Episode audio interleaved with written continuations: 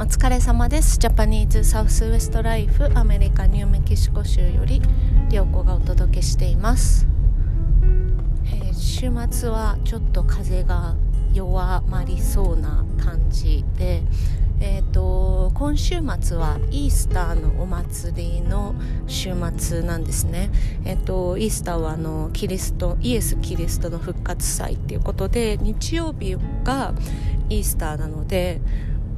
あの教会でですねいろいろなイベントが日曜日では行われたり、まあ、なんかイースターで、えー、子供たちにこうバスイースターバスケットって言ってなんかお菓子とかおもちゃとかを詰め合わせたものをあげ合ったりそういう週末になっているんですがあの金曜日がですねそのイエス・キリストがあの処刑された日っていうことであの金曜日はお休みのところが、えーまキリスト教関係のところはですね多くてえーと、うちの子供たちの学校もお休みで、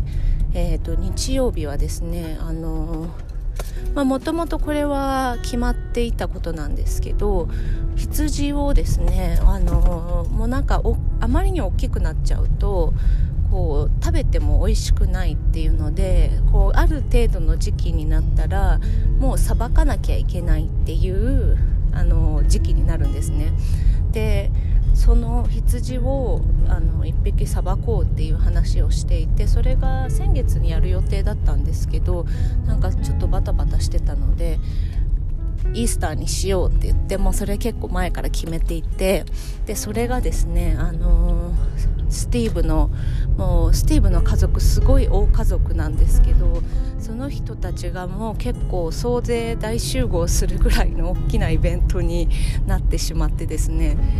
日曜日はちょっとそれの羊をさばいてでイースターのお祭りなので卵を隠してね子供たちに見つけてもらってでなんかちょっと遊んだり、えーと、水風船ウォーターバルーンとかやろうかななんて思ったりそういうイベントをですね我が家でやるのでまあちょっといろいろもう本当に給食のおばさん状態ですね。その当日は。本当にすごい量の、あのー、料理とかを作るのでまあ大体羊がいるとそんなにサイドディッシュは大体みんな持ってきてくれるので、まあ、なんかポテトサラダとかあとは普通のなんかフルーツサラダとかえーと、他は何があるかな？パスタサラダとかそういう感じのサイドディッシュを皆さん持ってきてくれるのでそれと一緒にですね、まあ、羊肉があれば大丈夫だろうと思って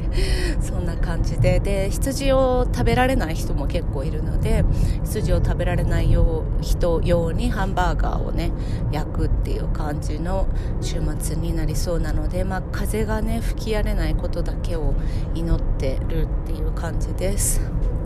はい。でもうね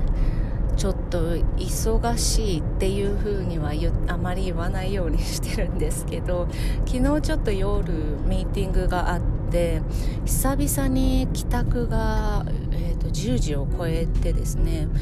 の日本にいるとねそんなん普通だよって思う方もいるかと思うんですけど、まあ、私も日本で働いてた時はあの普通に10時まで会社にいるとかね普通だったしなんかそういう感覚かもしれないんですけどもうここで働いてるともうみんな基本的に5時6時まで仕事でもうその後えーとまあ、ウォルマートとかねそういう深夜まで空いてるところで働いていない限りもうそういうスタイルで生活するのがもう普通になっていて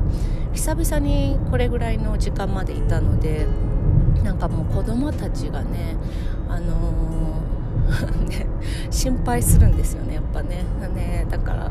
ちょっと子連れだとそういう深深夜っていうか残業はきついなっていうことに結構気づくっていうねそういう感じですけれどもあのー、私がマライカに入った時というのはエスニックブーム大全盛期だったんですね。でもうその市場自体がすごいどんどんどんどん拡大してるようなところででもちろんマライカ自体もものすごいこう急成長してる時だったのでもうねあの、まあ、もちろん働いてる人たちがみんなでもないけど、まあ、大体20代から40代ぐらいの人たちで、まあ、それその働いてる人たちの平均年齢が若かったっていうのもありますけどもうその成長産業にこうついていくのに必死ででそう結構みんなみんな手探りなんですよね。そんなこう進展がどんどんこう開いていくっていうことも誰も経験したことがないしでそんなことができるのかも わからないし10時まで働いてこの仕事が終わるのかもわからないしみたいな感じの毎日でもう本当にねずっと残業をしていてで残業してもしても終わらないみたいな感じででそんな中こう夜飲みに行ったりとかで次の日の朝も化粧もせずね あの毎日会社に行くみたいなそういう日々ででもそれをですねあの本当に20代のうちに経験しといてよかったなってすごく思うんですね。でそこの中であの私が一番学んだなって思うことはそうその時間の使い方がすごくうまくなったんですねその時期で。で仕事の中でもこうもう全然終わらない仕事がたくさんある中でなんかあのごちゃごちゃしたことがあるとじゃあこれを整理したらもっとやりやすくなるんじゃないかとかあのー、なんか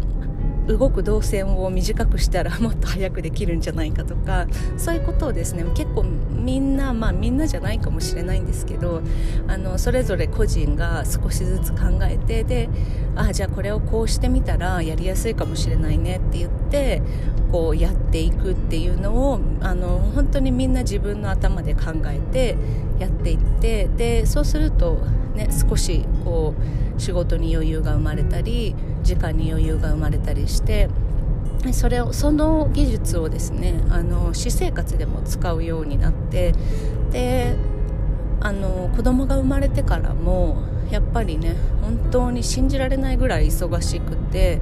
で自分がやりたいことがやりたい時にできないっていうのがすごくストレスなのでそれをこうどういうふうに時間を使ったらあのストレスじゃなくなるかとか効率的にできるかとかそういうことをもう常日頃から考えられるようになったっていうのがすごく大きいなって思ってそれをですね、まあ、あの今ねあのお金よりも時間の方が大事ですよっていう時代なのでそれがすごくこう何て言うのかな。あの身にしみるっていうか。でそういうこうあ考え方になっているのであの時間をね大事にしない人っていうのにねすごいイライラするんですね。あのー、こう効率的にやろうっていう気力が見えるあの人は全然いいんですけどなんかそうじゃなくてこうただだらだらとこう仕事をしてたりただだらだらとあのそれはこうプライベートなことじゃなくてね仕事のことで。あのだから私は本当に返事とかもすっごい短いし あのそのなんかワンリターンいらないよねっていう返事とかはもうしたくないんですね。だから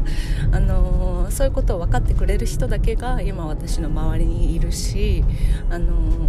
そういうのはねすごくこう大事でその価値観を分かってくれる人っていうのはあのなて言うのかなその時間をまた違うものに使えるし今あのこう自分がやりたいことっていうのをねこうやれる時間を作り出せるっていうかそういう能力があるんじゃないかななんて 思ってなので、えーと、私は時間泥棒は嫌いですっていう話でしたでは皆様また。